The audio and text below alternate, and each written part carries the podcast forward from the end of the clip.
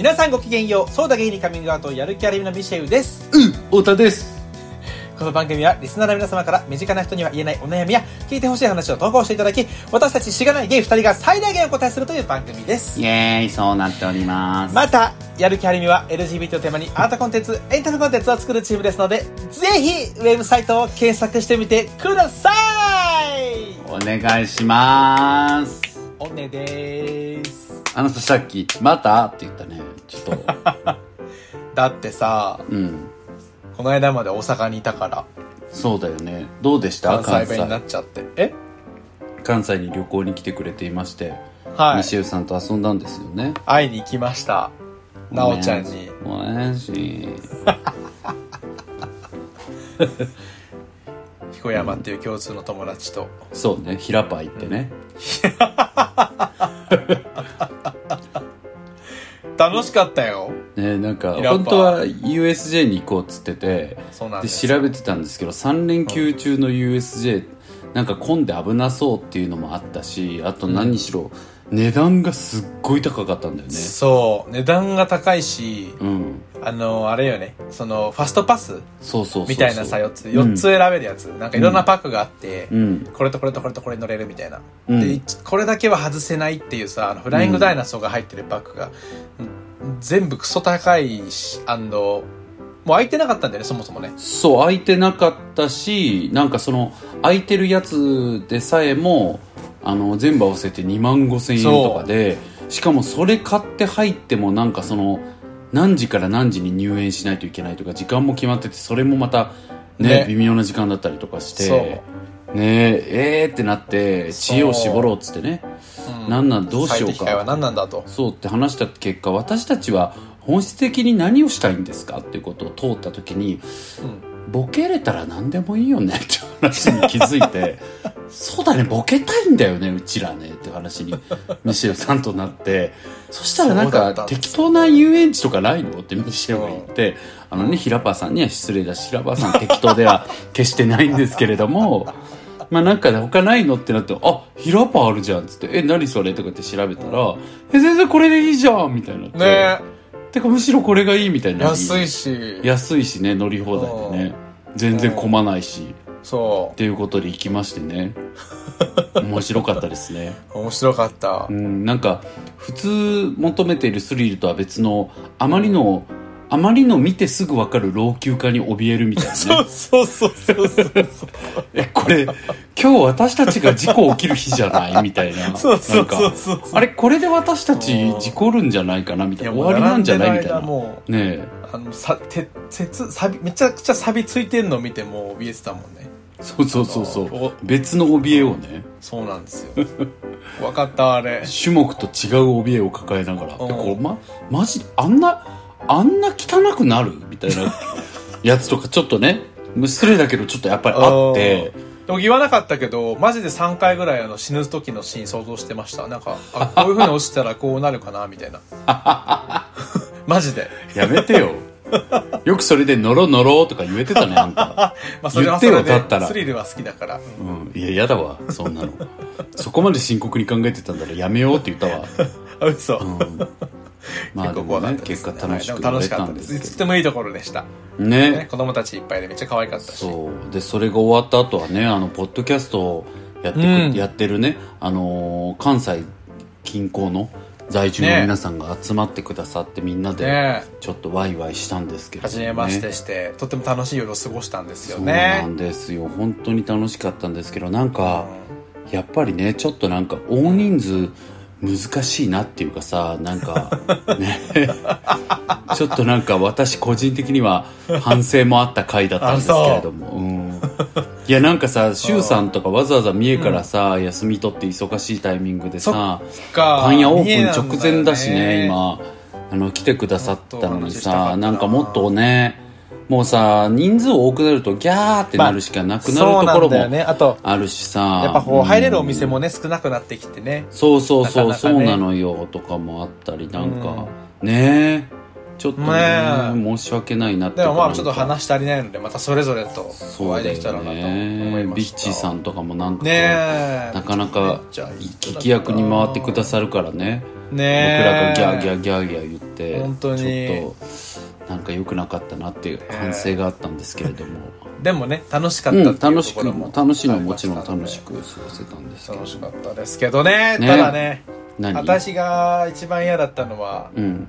あの台風が直撃して新幹線の時間を変えなきゃいけなかったっていうところですね。そうだよね。だってそれがなかったら私たち久しぶりのリアル収録をしてたのにね。そうなんですよ、ねその予定だったのに。こんなに連休明けの 夜中に撮らなくてもよかったのに。前日の昼にだって明日の午後は新幹線止まります。ねって出たからえだ、ね。最悪ってなってね。それでね早く帰らなくいけなくなっちゃったからね。もったいない。そうだよねせっなかく来たのに。ねあーまた行こう大阪。え。はいそんなわけで。そんなわけでございますけれどもなんかうん。時間的にもう一個好き放題話せるっちゃ好き放題話せるんだけどうん。話していいですか？いいですよ僕は。おっさん大丈夫なら時間的に。え？え？ほ本題に入る？じゃあ 本題と行く？本本題とい結構ね今日明日早いけどそうね。結構そこにやってるんですよね。そうね。本題といきましょうか。本題と行きますか？じゃあまたそれは次の回。そうですね。次の回のを楽しみにしていますはいけれども、はい。ということでですね、今回は、えーお便りを読ませていただこうと思います。ありがとうございます。はい。はい。えー30歳、猫鍋さん。猫鍋さんはじめまして、いつも楽しく拝聴させてもらっています。お二人のコメントはとてもためになるものばかりで心に響きます。ありがとうございます。ありがとうございますそんな言ってくださってもう、ぜひ私の悩みを相談させてもらいたく、今回投稿させてもらいました。私は30歳女、去年結婚して夫と二人暮らしです。現在、医療従事者として働いています。今の職場は人間関係も良く、仕事内容も自分に合っているのですが、仕事の量が半端なく多いです。その仕事量の多さも、社員みんな平等であるのならまだ納得がいくのですが、上長の采配があまりよろしくなく、一定の社員だけに仕事量が多くかなり偏ってしまっている状態です。うん私は気が弱く嫌なことは嫌とはっきり言えない性格で正社員だし与えられた仕事を断るわけにもいかないと思い1年間働き続けた結果周囲の人間にいつもしんどそうそろそろ仕事量をセーブしなきゃダメだよと声をかけられることが増えましたえー私自身持病のヘルニアも悪化し日頃の疲労もどんどん蓄積されて精神的にかなりしんどくなってきましたえー結果夫とも相談し年明けまでにパート契約に切り替えてもらおうと考えましたうんしかし私には昔から悩んでいることが別にあるのです。それは物欲がかなり強いことです。今までこんな根性なしの私でも仕事を続けてこられたのは物欲が高いおかげだと思っています。うん来月あのコスメを買いたいから頑張ろう。あの洋服が欲しいからこの仕事を乗り越えたら買うことができる。え仕事内容にやりがいもあったけど、このような気持ちがかなり強いがために今まで仕事をこなすことができていたんだと思います。ストレスが溜まるとすぐに来月はどんな服を買おうかなと考えてしまうのです。うん結婚前はツイッターやインスタで可愛い服や良さそうな化粧品を見つけてはすぐにいいな、欲しいなと購入ボタンを押すというお金遣いが荒い生活を続けていました。結婚してからは物欲はほんの少しですがマシになり、貯蓄も毎月目標を立てて結婚前よりはできるようになりました。ほしかし、周りの友人や職場の人に比べると、結婚している今でも、洋服やコスメはかなり買っている方だと感じます。今回、正社員契約からパート契約となるのであれば、おお給料が少し下がるのは覚悟しなければならないと思っています。ううんしかし、こんな物欲が高い私は、正社員として働き続けて、高めのお給料をもらう方がいいのかもしれないと、正直かなり悩んでいます。体がしんどいのは確かですが、しんどくても頑張ってる人々もいるので、自分が甘いのではないかと思います。どうすればいいか自分でもわからなくなってしまいました。金銭面を安定させて自分の欲求を満たすことがいいのか、心身の安定をさせながら自分の好きなことを多少我慢することがいいのか、どちらが大事なのかがわかりません。お二人のご意見を頂戴したくお便りを送らせていただきました。まとまりがなく伝わらない文章と考え方をなかなかと申し訳ありません。とんでもないです。とんでえーお二人が大好きです。ありがとうございます。ありがとうございます少し涼しくなってきた気もしますが、まだまだ暑い日が続きます。お体ご自愛ください。これからもずっと応援させてください。というお便りでした。ありがとうございますありがとうございます。いやーね。わかりますよ結構書いてるね。ね。わかる。うんわかる。ね。うん。わかる。なんかでもまずはさなんかこう、やっぱりちょっと心の中の蓮舫がやっぱりその自分の物欲の話とねその今の働き方の話はちょっとまず一旦切り分けて考えた方がいいんじゃないかっていうことをね、おうマイク握りしめて言ってるんではい。まあそこ分けて考えてみるとうん。まず仕事に関してはうん。僕はなんか、いやまずはちょっと交渉じゃないかなって思ったっていうのがあってうん。パートに、パートでお願いしますの前にね。そうそうそうそうそう、ね。今の職場でなんかもうちょっとこう仕事減らせないのかみたいなところの交渉、その交渉っていうのはまあいろんなレンジであって、うん。なんかもちろんぶ文字通り文字通り？文字通りというかこう上長とかと、まあ、ちょっと今の業務量的にちょっと自分としてはこのままだったらちょっと今の、えー自分のプライベートとかいろんな状況を考えて厳しいかなと思っててって話を素直に相談してみるっていう講座交渉してみるっていうのもあるし、うんうんうん。もっと小さい単位で自分がこう抱えてる仕事っていうのをさ今まあいろいろあるじゃん日々ね、でそれをまあチームメンバーとか他の人とかに「いやちょっとこれ困っててこの部分ちょっと助けてもらえないかな」とかうんうん聞いてみるとかするっていうのはあるんじゃないかなとかはうん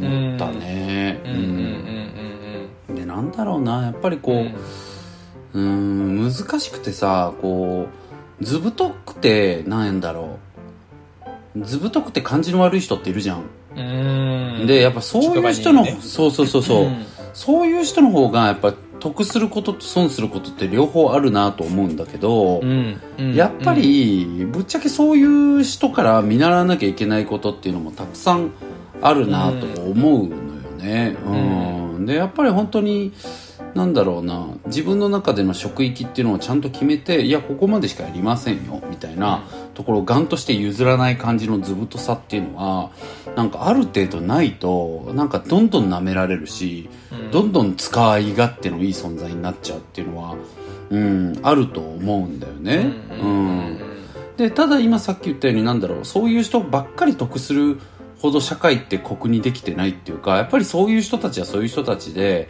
やっぱりなんだろうな信頼をじゃあ得られるかって言ったら難しい場面もあるし、ううんん。ねなんかまあ塩梅というかねうんなんかなんて言うんだろううん図太くて感じが悪いじゃなくてまあ図太さはある程度そういう人たちからも真似するみたいに見習わなきゃいけないけど、うん。でもやっぱりチームでやってる以上はちゃんとコミュニケーション大切にするとか、うん。そういうちゃんとこうねいいとこ取りできる人がやっぱり最後は評価されるわけだけどさ、うん。うんうん。だから今多分本当にこうなんだっけ？何さんだっけ？猫鍋さんね。猫鍋さんね。猫鍋さんが、そのなんていうの？多分信頼されてるんだと思うのよ、うん。でこんだけ仕事任されてるっていうのは多分まあエース的なところもあるんだと思うのね、うんうん、エースのポジションになってるんだと思うのよ今の職場で、うんうんうん、だからそれだけみんなから信頼を得てるってことは立派なんだけど、うん。でもそれをやりながら、まあ、愛されながら、うん。ちょっと交渉していくっていうこう強さみたいなものは、やっぱり身につけていかないと、うん、いけないのかなと思うよね。うん。うんうんううん。ん。そうだね。うん、なんかもったいないかなって。うん。単純に上も気づきづらいっていうのがあるしね。あやってくれないとわからないっていうのはやっぱ難しいからね、管理うの方も。ん、そうだね。うん、でやっぱりなんかこう管理職とか人事とかっていうのが、医療系とかって特にこうなんて言ったらいいんだろう正直言ってあ、まあ、管理職がっていうよりもなんていうの？その組織論的なところが医療系とかってどうしてもこう、あの軽視されがちやっぱりそのプロ集団じゃん、うんなんかうん。例えば映像業界とかでもそうだけどさ、やっぱり手に職系のプロの集まりって、なんか組織としての戦略とかうん。健全性を保つみたいなことってやっぱ意識薄いのよあるあるとしてね、うん。なんかイメージとしてはあるね、うんうんそれはあるじゃん。そうそう。だからなんか多分医療現場とかだったらもうぶっちゃけ上長とか管理職とかも多分猫鍋さんみたいに育ってきてるからうんいやなんか業務って偏るの仕方ないよねみたいなことで終わってる部分もあると思うのうねん。うんでもそれってやっぱ僕は違うなと思うしうん。なんだろうやっぱそこ管理職っていうか人事とかのなんか責任もあるなとかも思ったりするんだけどね。うん。ただまあそこってこう嘆いててもなかなか良くならないし、うん、多分そういう組織文化がある中で猫鍋さんがこう交渉しに行っても確かに聞いてもらいづらいみたいなのはあるのかもしれないけど、うん。でもさっき言ったみたいにやっぱり多分エースだと思うから、うん。職場でね今、だから多分図太く言っても結構聞いてもらえると思うんだよね。うんうんうん。うん、うん。だって多分あの猫鍋さんがパートになるって言ったら困るんじゃないかなと思うのよ職場。そうでしょうね。うんうん。だからそれだったらちょっと業務の負担軽くしてでも正社員でいてくれる方が助かるとか、うん。っていうラインってある気がするんだよね。うん、僕も自分がねあの若輩者ながらこう管理職も経験してるから思うもんそれ。うんうん。うん、やっぱりそのエース級の社員の人かとかがやっぱりそうやって0100で抜けていかれるとかさ、うん。まあパートだからまあ0 150みたいなそうだね。100か50かみたいな話だと思うけど、いやだったら80でやってくんないかなみたいなさ、ことあるもん本当に、ううん。っていう可能性もあるからそういう意味でも、ちょっと図太く交渉しに行くみたいなことはやれたらいいんじゃないかなっていうのはね思ったりはしましたよね。うん、確かにうねん。そうだね。ちょっとまあまだ早いというかうん。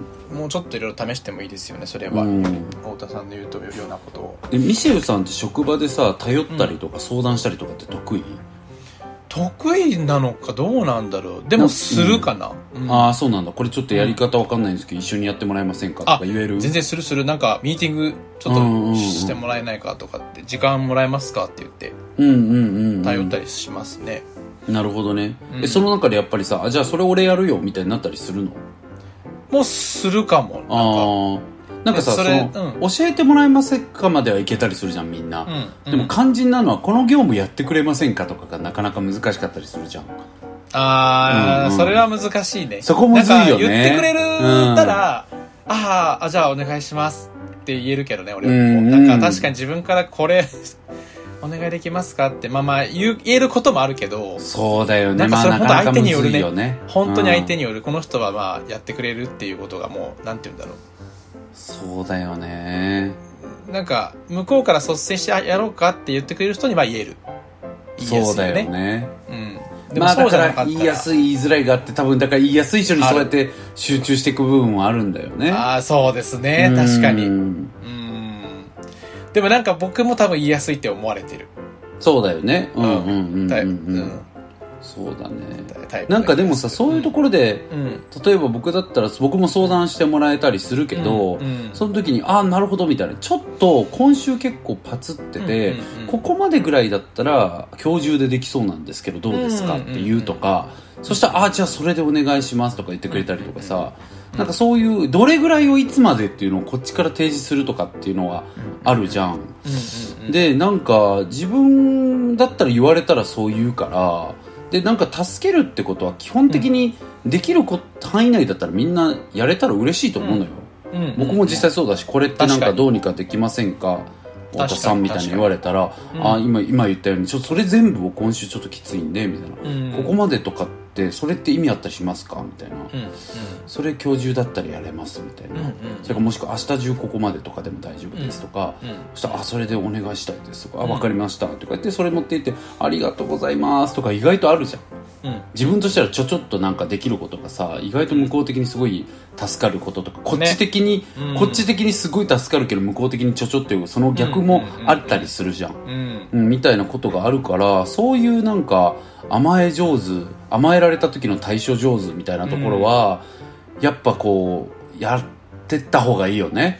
でもそれはやっぱ図太さだよね、そうなの、そうなのね、うん。そう、だからそこを今言ったような、なんか最初はもうプレイだと思ってさ、うん。なんか僕昔初めて僕あの飲食のバイトした時に、うん。なんかめちゃくちゃ緊張して分かんなかった時にさ、うん。なんかう両腕タトゥーのめっちゃいかついお兄ちゃんにさ、あ一回なほんなら小田君全部コントやと思ったらいいでって言われて、うん。今日一日コントやと思ってやってみって言われて、いらっしゃいませみたいな。でもそういうところから自然と気づいたらもういらっしゃいませっていつでも言えるようになるしさ、うんうん。今例えばバイトやっても言えるじゃん、うんうんだからなんかできないことって最初は本当にこうふりするって感じだからさ、うんうんうんうんだからなんか今言ったようなことをなんかこう「えこれちょっとなんちゃらさんお願いできないですかね?」って言ってみて「あちょっと無理です」って言われたりするかもしれないからじゃあ例えばお願いの仕方として「なんちゃらさん今これ困ってて例えばなんですけどちょっとここまでを明日中でやってもらえるとかってできますか?」とか聞いてみるとか。うんそしたら「あそれだったらいいですよ」とかあったりするじゃん、うん。なんかそういうのをちょっと一旦プレイで練習したり自分自身もなんか頼まれたりした時に「ちょっとそれ今できないですね」とか言ってみるみたいな。うん。なんか最初はこう緊張もするんだけど言ってみるみたいなところからあったりすると思うよ。そうだね。で、気が弱く嫌なことは嫌とはっきり言えない性格でって自分でさ、おっしゃってるけど、うん。別に嫌なことを嫌って、はっきり言わなくていいからね。その、そうね。うん。そうね。それこそ、嫌であることが伝われば最初はさ、とりあえず。うん。うん。うん。うん。だからめっちゃその通りだね。きそう、きっぱり断るとかっていうだけじゃないから、断り方って。そうね。そうね。うん。苦手だったらとかね。なんかそうそうそうこそうう。テンパっててうまく言えなくてもいいから、あちょっと今そうです。難しいかもしんなくてみたいな。うん。うん。うん。そうそうそう。ね。ねでもなんかその時にやっぱりね代案出せるってこの人できるなって思われるから、そういう感じは、おなんかテクニック的なこととしてありな気はするねそう。なんか積極性示せるじゃんうん。まるっきり関わりたくないとかやりたくないとかじゃないし、できればあなたのこと助けたいと思ってるんだよっていうことは示せるからさ、うん。うん、あここまでだったらやりますよとか、それって意味ありますかとうん。うんか聞くと、あそれ嬉しいですとか言われるから、うん。あじゃあだったらそれやりますみたいな。そういうのは僕は結構意識してるかなうんうんうんうんとかはあると思ううん。って感じでちょっと最初は慣れなくても、うん。やっぱりそこの図太さなんか本当に鬼図太いさ、まあ正直言わないけどやりやる気がなくて図太くて感じの悪い人っているじゃん。もう、うん。三拍子みたいな人って。いや本当いるじゃん。やっぱ見たことある。うん。あれいるじゃん。あすごいあの人みたいなさ 鉄みたいな人いるじゃん。ね。なんか。本当いるじゃん鉄の人。ロボットいるよね。そうそう。なんか。本当に死んだ顔で出勤してきて定時に死んだ顔で帰る人いるじゃん虚しさすら覚えるけど。そうそうなんか本当一回止めて「あんた何なの?」って一回言いたくなるようなさ今度遊ぶ？って。確かにね。それそしたら意外に面白いとかもあるかもしれないそうそうそう。う。ん。いやなんか。うん。そうそうそうね。まあだからその人はその人で別にまあ言われたことやってるわけだしさ、んうんまあなんか、まあね。なんだろう違反してるわけでもないんだけど、うんうんうん。かといってさっきも言ったようにそういう人がじゃあ得するのかって言ったらそうでもないからね、ううんん得することもあるよ、うん。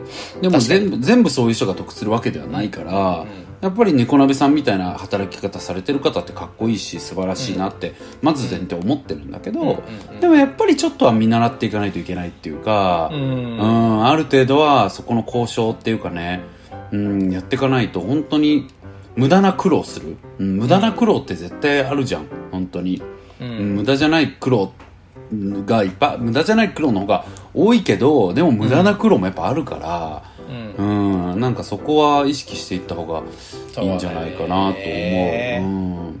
そうん、そうそう。そうですよね。でそれがいやそういうことをやってみても望み薄だったりとか、うん。なんかその上長とかに業務量が今のさっきも言ったけどね今のままだったらちょっと転職も考えててみたいなこと伝えて、いやそれはちょっと考えられないねとかさ、うん。なんか割と何にも親身になってくれないとかがうん。あったらもう転職だなとは思う。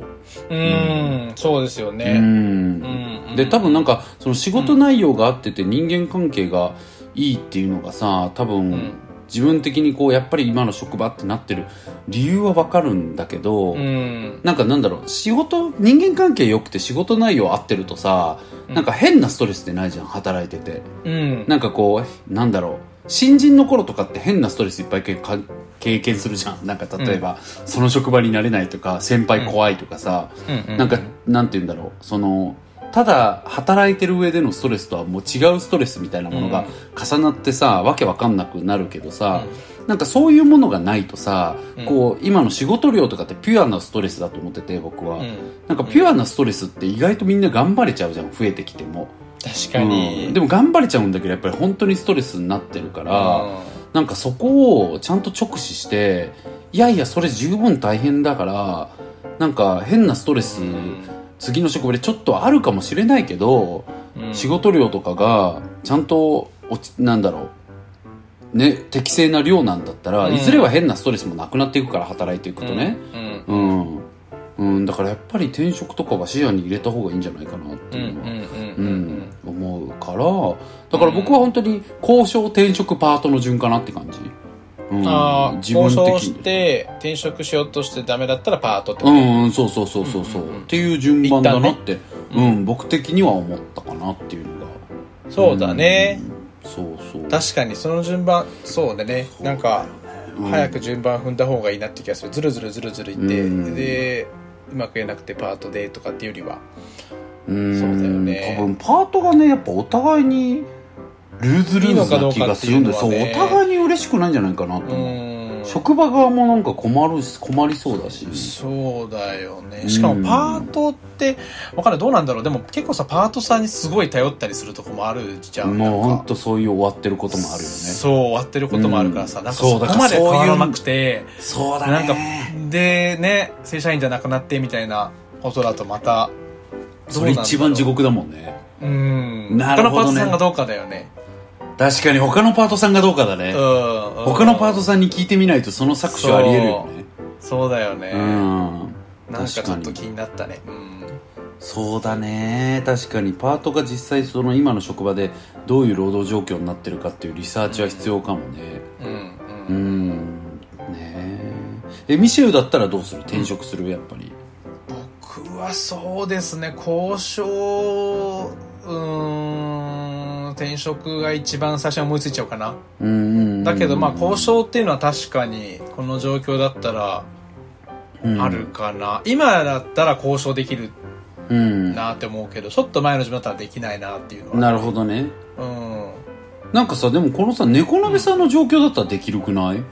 なんかできるかも。30だしさ多分もう仕事いっぱいしてて任されてていや頼られてる立場じゃん、うん、だからまあうん気が弱くっていうところがねこの性格がやっぱりそこが本当に多分怖いって思うだろうから。ただなんか誰が言ってんねん感はないじゃんとにかく、うん。そうそうないないないない。交渉した時に、ううん。ん、で逆にそうね、うん。そういう気が弱い人から言われたらさなんか逆に、うん。ええ？ってこうなんか聞き聞きたくなるしね上も、うんそうね。まあまともな上だったらねそこはね。まとめられたらね。うん。うんうんあると思うそう。そうね。なんかさそのミシェルはさ、ん。転職するってなった時にうん。その人間関係のこととかさ、うん。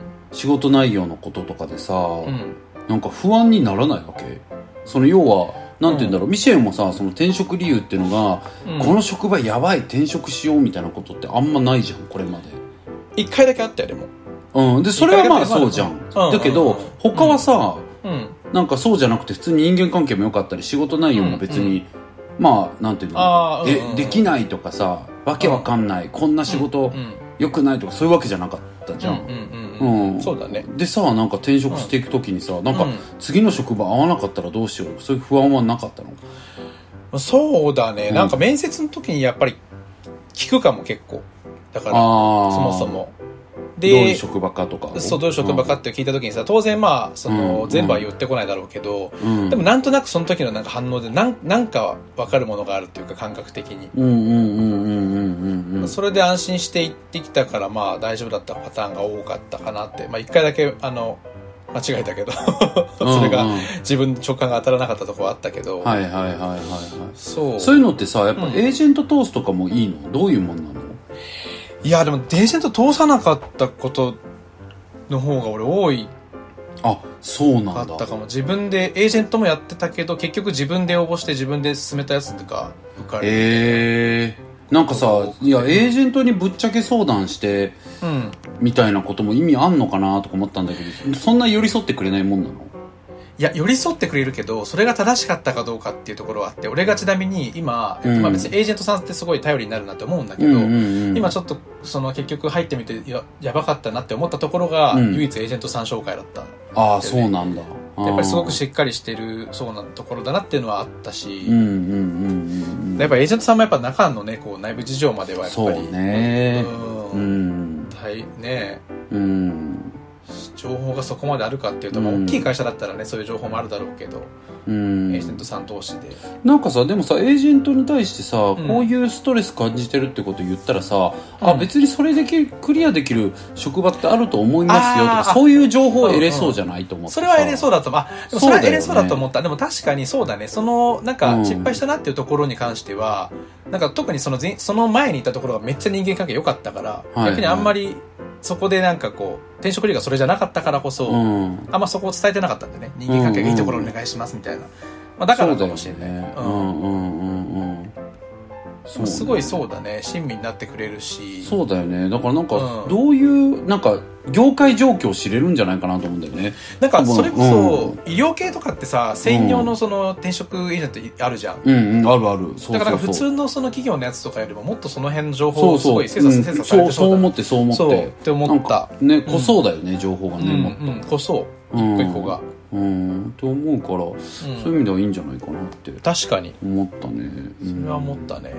まあでもちょっとだからそういうなんか転職するって引っ越しするしんどさ以上の引っ越ししんどさだからさまあねうん。心身の引っ越しだからね。そうそう心身の引っ越しじゃん、本当に、うんだからしんどいけどまあその引っ越し作業頑張るぐらいはやる価値ある状況だと思うよ。いやでもそう思った。今それ太田に言われてよきより思ったのはこの人だって専門職じゃんしかも、うんだからなんかその仕事内容的なさその新しく覚えなきゃいけないみたいなストレスはあんまり他のそう多分そうそうそう転職者と比べてないあんまないもん。だよねうん。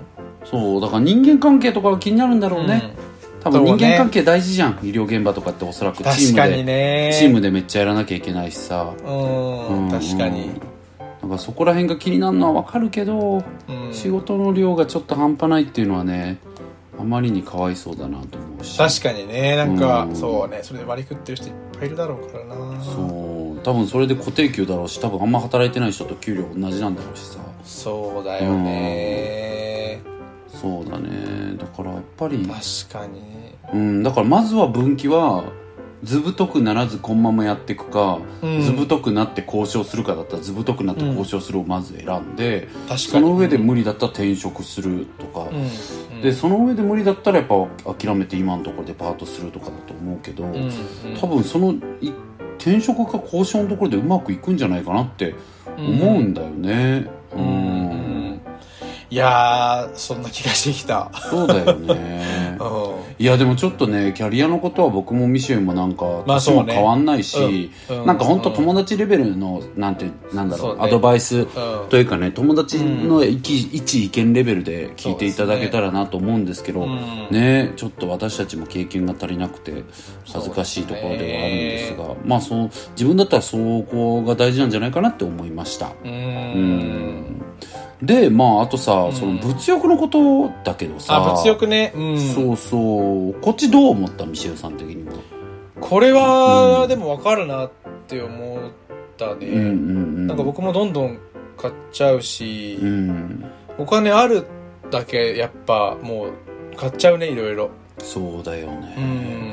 いや僕もね結構なんか似たような状況っちゃ似たような状況だなと。うん思ってて、なんかストレスが高くて、うん。ほんなんか別にめちゃくちゃお金に余裕があるわけじゃないけど、うん。なんかちょっとそういうアマゾンで2000円のものをあかんちゃんおで買えちゃうぐらいのさ、うん。なんかお金の余裕はあるみたいな時ってさなんかポンポン買っちゃってでなんか家の中によくわかんない本当は必要じゃないものがどんどん溜まっていってるみたいなうん。感覚ってすごくあってなんかそういうこうなんだろうな。あし次はこれ買うために頑張ろうみたいなことが続いてる時って多分なんか何かが足りてないんではなくてなんか何何もかもがありすぎる時なんだと思うんだよね。うん。なんか次あれ買ってなんかなんだろう。ごちゃごちゃしてわけわかんないからまた買ってごちゃごちゃしてわけわかんないからまた買ってっていう感じの。なんかまひってるううん、まひってる感じなのかなと思うから、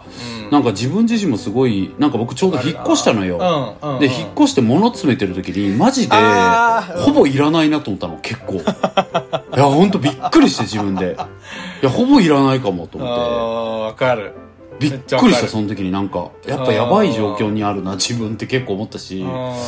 ううん。んなんかだからやっぱりちょっと私たちが入信すべきはこんまり先生。本当そうですね、ちょっと本当に猫鍋と私とミシェは Netflix 3人で手つないでこんまり先生のとこに行かなきゃいけないそうですね上映会すべきですね。そうそう。正座して3人で見なきゃいけないっていうかさ。そうですね。あのアメリカ版、うん、ネットフリックス見たことないんもんだって。あれ見たことないよ。面白いよ。僕見たことあるけど、うん、2話ぐらい見てめっちゃ笑った。嘘。いやよかったけど。でもなんかうんやっぱそれ必要な気がする。なんか本当にちゃんととときめくものをちゃんと使うっていうことを。あーときめくものに使うね。そうだからちゃんとときめくものをちゃんと使うっていうことができてるんだったらいいと思うんだけど、うん。なんかねなんかそのさっきの話だけだったらときめくものを毎月買ってるっていうふうに聞こえるけど、うん。いや前提ときめかないもん大量に持ってんじゃないかっていう説を確ちょっとかにちに何がときめくは感じたんだよね、うん俺もでもそうかも。何がときめくかで何がときめかないかも分かんない状態。ときめいろ。うん。あんた本当にその意味わかんない。今着てる T シャツとかときめいてんの？本当に。いい加減にしてくんない？これもこれ申し訳ないけどときめいただってスパイダーマンだよ。最高。それいいじゃん。うん。ときめいてんだそれは。うん。でも今言われなかったら、うん。これがときめきだったのかどうだったのか多分死ぬまで気づかなかったかもしれない、だから私ちゃんとはめっちゃこんまり好きじゃん。これがときめくかどうかって。こんまりそういうこと言うんだ。そうだよ。えこんまりが言ってんのってときめくかときめかないで決めなさいって言ってうんの？よでもそれで言うと、うんうん。ときめくものちょっと多いかもっていうのはどう？何なの？それはいいじゃん。でもさ例えばさ僕が言いたいのは掃除用具とかさそういうのをなんか見返したわけ。あのあ。引っ越しの時に。うん。そしたらいや別にこのカビキラーハイパーみたいなやついらないなみたいなさ。なんか別に僕このカビキラーあればいいのになみたいなとかさ。なんでこんなの買ったんだろうなとかやっぱいっぱいあんのよ。それはあるうわ、んある。そう。めっちゃある今見回してたら。あるでしょ身の回りにやばい。さ何あれ？いやほんとそうなのよ。くわよかんない、うん、なんかよくわかんないさもういっぱいあるじゃん本当に。僕もあるもん今。あとちょっとときめいたぐらいで買わんちゃダメだね。そうそうそうときめきレベルだよそうねそう。だからなんか80ときめくぐらいじゃないそうとなのよ、ん。だからなんか今そういうこうもうもうごちゃついて本当わけわかんなくなってるところがあるんだと思うからなんか断捨離してもいいのかなって思う。うん。確かに。なんか断捨離とか嫌いだっていう人いるしさそういう人の哲学僕好きなのよ結構、うん。なんかやっぱりそういうカオスなものの中に身を置きたい人もいるし、うん。なんだけどなんかそのカオスな状態でなんだろうな対あの物理的にも心理的にも余裕があってお金的にも余裕があるんだったら別にそれでいいと思うんだけどうん。なんか結構今切羽詰まってなんかわけわかんないぐらいストレス感じててみたいな時は一回断捨離するのありだと思う、確かにね、うん、なんかそういう時は一回スイッチあのうんオフにするっていうか一回クリーンにしそうてですよね。うん、そこから考えた方がいいかなって思う、うん、なんか多分むちゃくちゃ今よりねそのなんか猫鍋ちゃんの年収っていうか月収が15万高くてうん。でもうちょっと早く帰れててとかだったらもう今の状況別に変えなくていいじゃん正直。確かに。うん、なんかそれでいいと思うのよ僕うん。そんな人間綺麗に生きる必要ないし、確かに。うん、ごちゃごちゃ生きてりゃいいと思うんだけど、うんうん。多分今そんなにこううまいことやれないから、うん。だったらちょっと断捨離したらいいんじゃないかなって思った、今の状況を考えると、うん確かに。そう。でなんか断捨離するとやっぱりベースが分かってくるというか自分がなんかここにはやっぱお金使いたいしけどここは別にそんないらないなとか、なんか別にこれのミニマムってここなんだなとかって分かるじゃん、ごめんね、うん。あのやってない僕が言うのもあれなんだけど。でもなんかかつて僕は結構やってたから自分のミニマム点みたいなところは結構理解できてんのよあそうなんだ、うんそうそうそう。だからなんか僕だったら本当にその自分があの使いたいと思ったコンテンツに自由にお金を使えること、うん、っていうことが基本はまずは一番大事で,、うん、であとはなんか1万前後のうまい飯を躊躇なく食べれるっていうのは結構マスト。なるほど、うんうんなんか友達と飯食いに行く時になんか基本なんていうの？なんか3万とかてか1万5千円超えてきたらいいんから僕なんかちょっとよくわかんないから前も言ったかもしれないけどうん。っていつも思っててうん。なんか1万前後ぐらいまですごいうまい。何これ？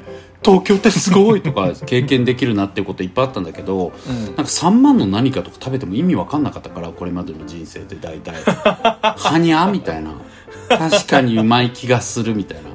でも先月食べたなんか8000円のなんか謎のコースの方が良かったなとかかるかも、うん、とか思うからなんか僕はそこら辺にこう行くってなったらえ友達がなんかこういうところのなんかなかなか予約取れないところの焼肉屋さんの予約取れたけど行かないって言われた時とかに「え行く行く!」ってすぐ行きたいみたいな、うんうんうんそれはあるけどでも本当にそれぐらい、うん。ミニマムで言うと、うん。化粧品とかハトムギ化粧水でいいしみたいなさ、はいはいはいはい、うん例えばね、うん例えばね。うん。だからなんかそういう自分のなんかマストのところをなんか理解するのは結構断捨離的生活は、うん、僕も昔すっごい質素だったから。ら、うんうん。ね、改めてそのなんだろう自分のニュートラルポイント分かんなくなっちゃってるんだったら一回そこに立ち戻ってもいいと思う今僕はなんかごちゃついてるけどそこは理解してるから自分が、うんうんうん、でも僕も断捨離したいなって今なってるんだけど、うん。ただまあ割とニュートラルなポイントがどこか自分で知れてるから、うん。うんうん、それはね結構いい状態なんだよね。だからあんま悩んではないんだけど、うん。うん、猫の別さんさんっつったけどちゃんはもしかしたらそこが今分かってないのかもなとかも思ったんで、うん。なんかめちゃめちゃ断捨離したらっていうのは思ったかな。なるほどね。うん、僕もちょっと頑張りますねこの鍋さん。本当？うん。多分同じぐらいの状態な気がする。ああそう。俺はそこまでななんか明確にうん。うんうんうんうん。分かってないなって気がしてますね今部屋に回すだけでも。うんうんうんうんそうね。けど分かんないな。なんかこんなこと言ったらパートになっちゃダメみたいに聞こえてるから、それも言っとくと、うん。僕一旦パートになるのもありだと思うよ、一旦ね。うん、そうそうそれもありだと思う、まあまあ多分別に実績出してるから、うん。今の職場にもう一回正社員にしてくださいっていうのもまあ多分ありえそうなんじゃないかな。分かんないけど、まあねそれはそれでその時は交渉しやすいかもしれないしね。そうまあ社員数ってうん、もちろん枠があるから埋まっちゃったら今募集してないんだよねってなっちゃったら厳しいけど、うん、なんかそういう、なんだろう、今もう多分自傷行為しじゃん、多分その、もういらないのに買っちゃうとかさ、あいる、いるかどうかわかんないのにね。もうなんか、なんだろう、ここまで働いたらこれ買えるとかさ、なんかそういうのってもう自傷行為的だなと思うから、確かに。なんかそういうコスメうん。コスメとか洋服とかってよりもご褒美としてしか見てないっていう。そうそうそうそうそうそう。うそう、本当に。なんかそのねそういう自傷行為みたいなものを止めるのってやっぱり今の状況出さないと無理だから、うんまあそういう意味では一回パートになって健康的になったらなんか自然とそういうのも減るんじゃないかなと思うわけよ、うん。うんうんうん。からなんかそういうのをやってみるっていうのもありだとは思うから、なんだろうなんかその猫鍋ちゃんのさ道がパートに行って行く交渉する転職するのどこに行ってもそれで人生終わらないから、うん。又吉も言ってたじゃん。あのバッドエンドはない俺たちは途中だっていうさあのうん。名台詞をさ言ってたじゃないですか、そうなんですよ。だからなんか別に多分ねパートやってあ違ったなと思ったら違ったから就職するわっていいじゃん。確かに。なんかあでもそれでいいじゃん。うん、なんかいけるよそれで別うに、ん。うん。こんだけ実績もあるのにちゃんと働いてきたんだからさ、し理由もあるわけだしうん、理由もあるから本本当に変な理由じゃないの、うん全然逃げじゃないしそう逃げなんか周りの人はそれでも頑張ってんのにとかっていうのって本当にもう呪いよそういうのって、本当に。そんな呪いに呪われなくていいと思う。うん。確かにな。うんなんかそう思ううわん。うん。周りのために生きてるわけじゃないしね。そうですよ。本当にそう思うのでちょっとそこら辺のまあなんかうんねまずちょっとそういう図太さみたいなところから始めてほしいっていう話と、そうですうねんなんかまあどの道行っても別にそれで終わるわけじゃないからまた違ったら選び直せばいいじゃんっていう話と、うん。でお金のこととかは多分今ちょっとわけわかんなくなって自分のニュートラルポイントゼロ地点みたいなものがわかんなくなってんじゃないかなと思ったんで、まあ断捨離とかしてもいい時期かもねタイミング的にと思った、うん。基本はごちゃごちゃ生きてんのが人間らしいと思うから僕はいい、うん。そっちの方が好きなんだけど、うん。今多分ゼロポイントが自分でわかんないのかなと思ったんで、うん。うん、そうしてもいいかなと思ったなって感じでした。確かにですさ。確かにめいた。確かにミータンと確かにナオタンです。イエイイエイということで皆さんあの お便りをですねいつもお待ちしております。番組の概要欄と、えーといつも待ってんだぜ。そうなのツイッターの、えープロフィール欄にリンクが貼っておりますので、そちらからお送りください。長い方がですねお答えしやすいのでお悩みはしっかり書いていただけるとありがたいです。で、はい。あとアシスタント募集の件皆さんありがとうございました。あありがとうございました、はい。本当に。ありがとうございました。ちょっとあの方向決まりましたので、あのん。近いうちにまたお話できるようにしたいと思ってます。で、あのご連絡いただいた方すべての方にあの今後こうしていきますということまたえちょっと時間空くかもしれないんですけれども、ご連絡しようと思ってますので、はい。ちょっとあのお待ちください。すいませんありがとうございました。はいということでだから一旦締め切りという感じでやらせていただきたいなというふうに思いますんで、ありがとうございましありがとうございた。ます。はい。ありがとうございました。つうわけでな、うん。今週もみんな連休からのまた連休で連休じゃない人もいるかもしれないけどそ,、れぞれみんなの楽しいね。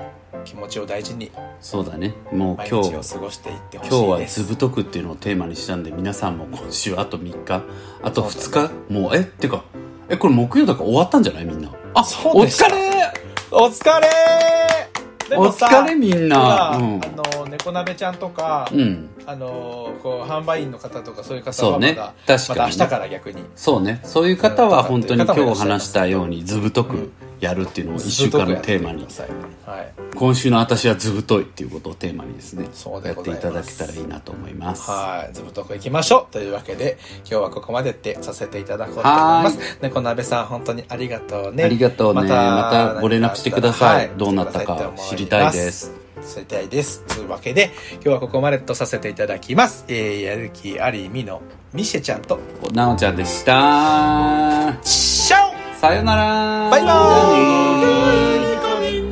イバイ。バイ